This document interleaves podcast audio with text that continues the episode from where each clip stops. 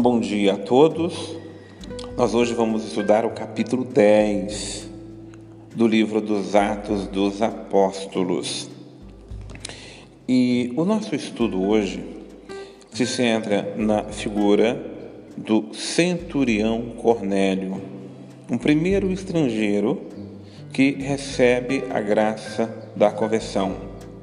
É muito importante nós estudarmos esse texto hoje e compreendermos a dificuldade em que havia na religião e na cultura judaica em acolher quem não era judeu ou quem era de uma outra cultura, não fazia parte do povo eleito, do povo judeu. É uma hora de nós começarmos a entender como Deus vai quebrando é, as correntes que aprisionam a visão do coração, a visão da alma quando não se consegue enxergar além. E o papel da espiritualidade para romper barreiras.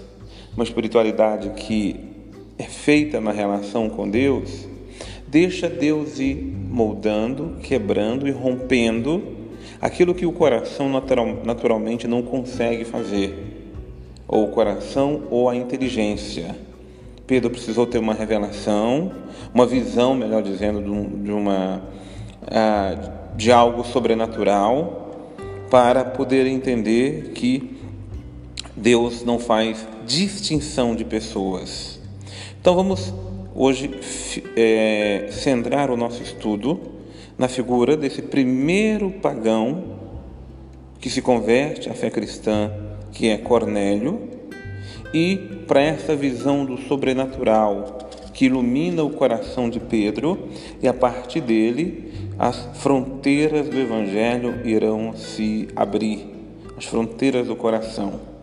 Quando deixamos Deus conduzir nosso coração, Deus não só vai iluminando os horizontes, abrindo portas que estão fechadas dentro de nós, mas vai nos conduzindo para que sejamos um instrumento da sua graça no meio dos homens.